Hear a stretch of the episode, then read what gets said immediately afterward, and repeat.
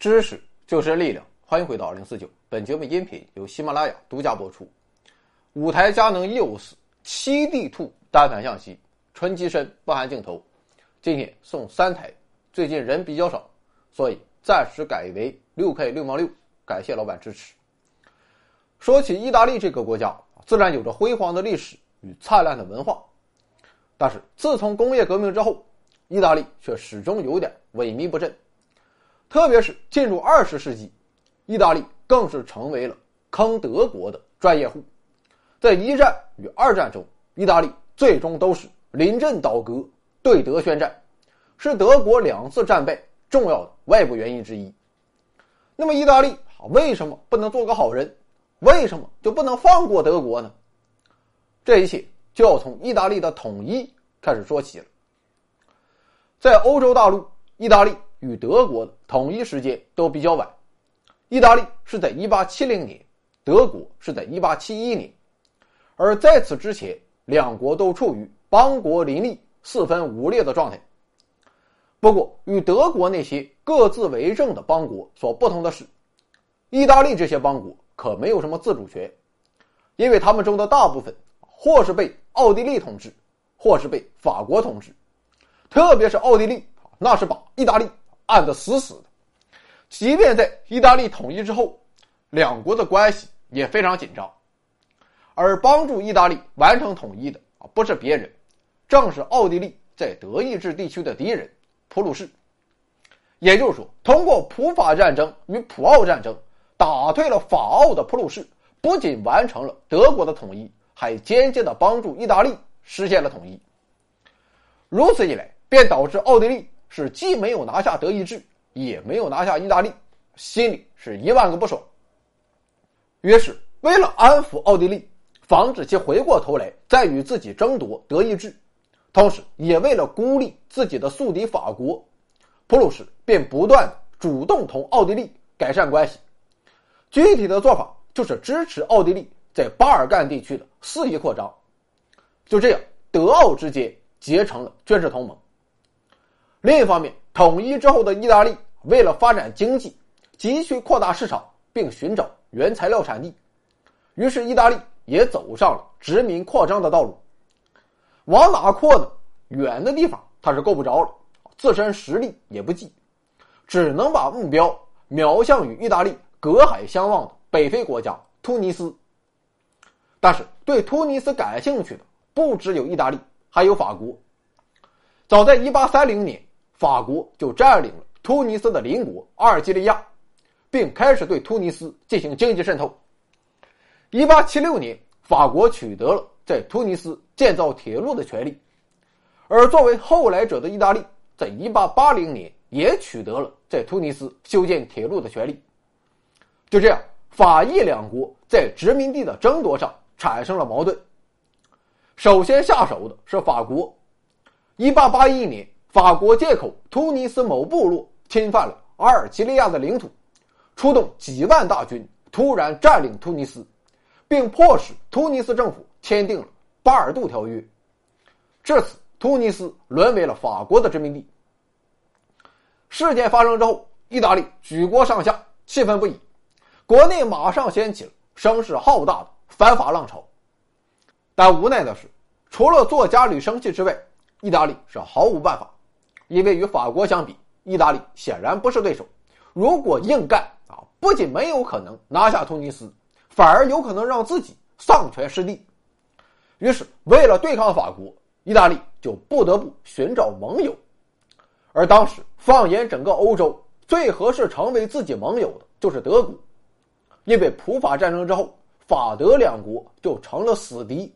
即便意大利不给德国什么好处，德国也得。干死法国，所以就算与奥地利再怎么不对付，意大利决定还是暂时忽略与奥地利的争端，集中力量解决自己的海外殖民地问题。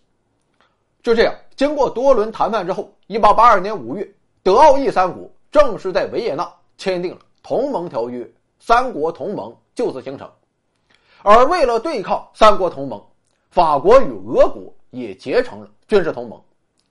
后来，随着英德矛盾不断加剧，英国也加入其中，三国协约也由此诞生，一战爆发的基础已经奠定。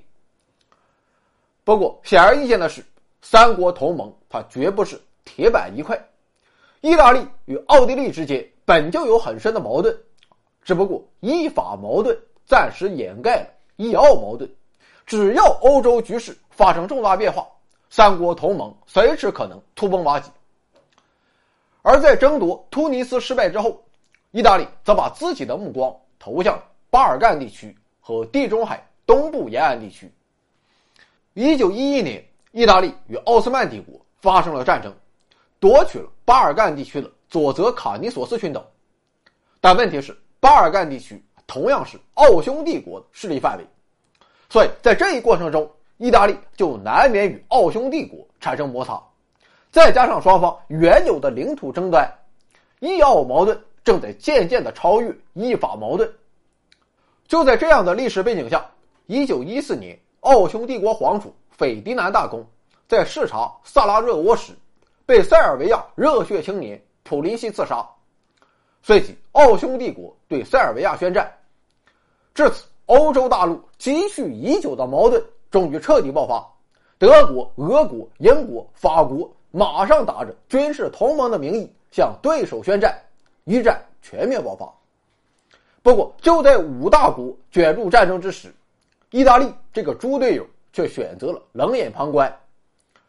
意大利表示，奥匈帝国在向塞尔维亚宣战之前，虽然与德国曾进行了多次协商。但是却完全没有征求过自己的意见，你们俩就这么不重视我吗？既然如此，那我意大利就只承担防御性的任务。又说，如果你们被入侵了，那我可以共同作战；但是如果是现在这样，你们去侵略别人，那我就保持中立。啊！可是把德国和奥匈帝国脸都气绿了。而在意大利宣布保持中立之后。同盟国与协约国双方都在不断的争取意大利可以加入到自己一方，看到自己受到重视，意大利这下算是高兴了，于是他便选择与双方同时进行谈判，啊，就看谁的出价更高。意大利要求，不论哪一方取得胜利，在战后都要把奥匈帝国的大片土地以及巴尔干和地中海沿岸的一些地区划给自己。同盟国一方特别是奥匈帝国，显然不可能答应意大利臭不要脸无理要求。但是为了赢得胜利，协约国最终还是接受了意大利开出的条件。由此，意大利开始倾向加入协约国一方。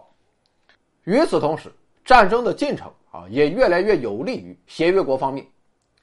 一九一四年九月，随着马恩河战役的结束，德国。迅速拿下西线战场的规划彻底落空，这就使得德国陷入了东西两线作战的不利局面。德军总参谋长毛奇啊，甚至在向德皇报告时提出，德国已经输掉了这场战争。面对欧战的新形势，一九一五年初，意大利与协约国在伦敦签署了秘密条约，彻底倒向协约国一方，并向奥匈帝国宣战。就这样，德国彻底失去了一支可以在西线牵制法国的力量，最终的战败已经在所难免。有道是“前车之覆，后车之鉴，前事不忘，后事之师”。如此不靠谱的意大利啊，是个人都不会跟他做朋友。为什么到了二战，德国还是选择了相信意大利呢？待我抽一根海子，就给你录下一期。当然。这个下一期就是明天播出了。这里有盛世美颜，这里有天籁之音，这里有知识水平，这里更有超级大奖。欢迎疯狂关注，回到二零四九或 Back to 二零四九，我在这里等你哦。